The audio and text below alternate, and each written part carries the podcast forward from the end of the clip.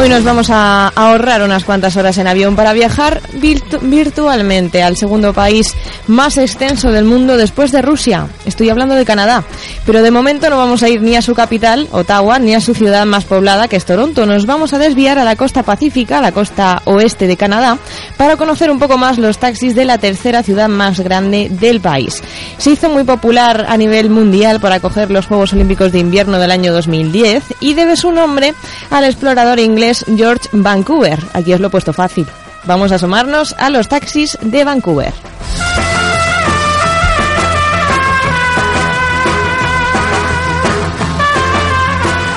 Vancouver tiene un sistema de transporte público eficiente y asequible tanto para llegar como para visitar la ciudad. Tenemos, por ejemplo, su SkyTrain, que es el tren ligero automático más largo del mundo, con 49,5 kilómetros de recorrido. Además es eléctrico y gran parte del recorrido es elevado, así que eso debe ser como volar. Como no, también hay autobuses y una amplia red de, carril bici. De hecho, es una buena ciudad para explorar en bicicleta o también a pie. Además, Vancouver es una ciudad costera. La península central está rodeada de agua, por lo que no es de extrañar que otro medio de transporte público sea el acuático. Tenemos el Sea Bus, que lleva periódicamente pasajeros a la costa norte, y otros barcos como ferries o los llamados water taxis, taxis acuáticos. Y por supuesto no podían faltar los taxis de cuatro ruedas. De estos vamos a hablar, de los taxis de tierra firme.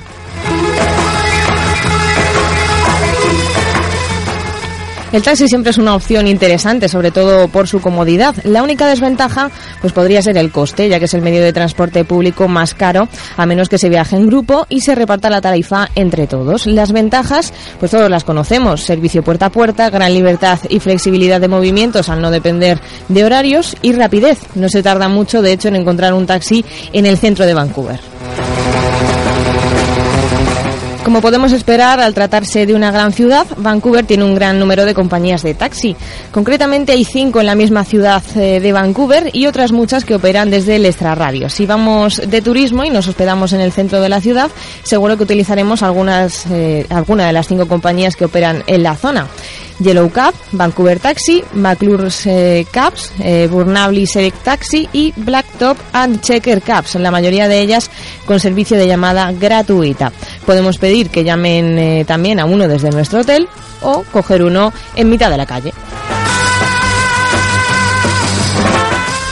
Las tarifas están reguladas, eh, dependen del tiempo y la distancia recorrida y son algo más elevadas por la noche, como ocurre aquí, por ejemplo. El Ayuntamiento de Vancouver regula todas las compañías de taxi que operan en la ciudad y eso incluye, lógicamente, lo que cobran a los usuarios. De esta manera se intenta asegurar que no te van a cobrar de más por tu viaje. Lo normal es que la bajada de bandera ronde los 2,75 eh, dólares, eh, aproximadamente 1,82 euros, más 1,60 dólares, algo más de un euro por kilómetro recorrido, aunque estas cifras están sujetas a cambios. Un trayecto medio por el centro de la ciudad suele costar entre 5 y 10 dólares, dólares canadienses, entre 3,31 31 eh, euros y 6,62 de nuestros euros. Por supuesto, también podemos coger un taxi para trasladarnos del Aeropuerto Internacional de Vancouver, que está situado a unos 13 kilómetros, eh, 8 millas, como la peli, del centro de la ciudad, lo que nos costaría alrededor de 30 dólares canadienses, más o menos 19,88 de nuestros euros. Los taxis son una buena opción para aquellos pasajeros que quieren un servicio personal, eh, personal y directo y están siempre disponibles las 24 horas al día. En total, hay 16 compañías que operan en el aeropuerto Internacional de Vancouver, así que los eh, vehículos pues pueden ser de diferentes clases y modelos, pero eso sí, todos tienen que tener menos de 7 años de antigüedad y todos aceptan tarjetas de crédito si no llevas encima dólares canadienses, que deberías.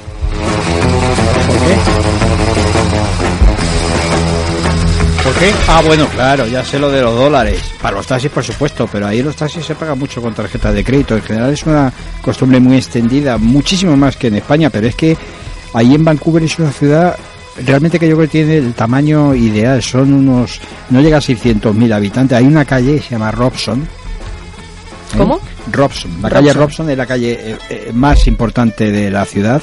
Cuando cojáis un pimientito allí, pues que os lleven a la calle Robson bueno, tiene boutique, tiene eh, productos de, belleza, librería, absolutamente de todo. Es muy ecléctica y tiene absolutamente de todo.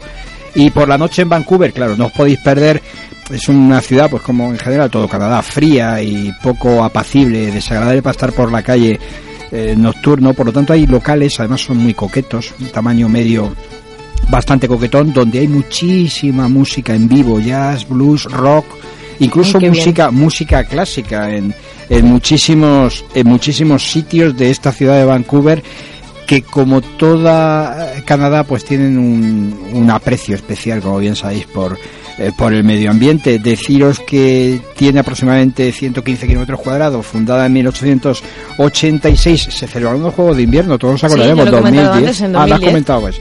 Ahí está. Y por supuesto, una actividad eh, muy importante, seguramente menos. Lucida, no lúdica, lucida que en el hemisferio, en el cono sur, donde el avistamiento de ballenas es fantástico, la parte de, de Argentina y Chile, pero aquí en Vancouver también se produce durante los meses eh, de marzo y octubre. Así que si os gusta esa fotografía marina y os gusta ver pues estos eh, enormes mamíferos eh, a vuestro lado, pues es un buen destino y aprovechar ya y os vais a la calle Robson de día, os compráis una cremita de belleza, luego cogéis un pimiento y os vais a un localito. Un pimiento para José María es un taxi, ¿vale? Y un localito de jazz nocturno, a ver si hay suerte y se liga un poquito, supongo que ayudará mucho la cosmética que hayáis comprado antes, pues ideal Vancouver. Fantástica ciudad, ¿no? Por cierto que en cuanto a gastronomía, he buscado algunos datos, pues porque ya sabes que yo soy muy comilona y me gusta mucho saber lo que se come en cada sitio. Pues eh, para quien no sepa gran cosa de Canadá, pues eh, y más concretamente de Vancouver, su gastronomía se basa principalmente en el pescado, sobre todo el salmón, y en productos orgánicos que se producen allí en la región.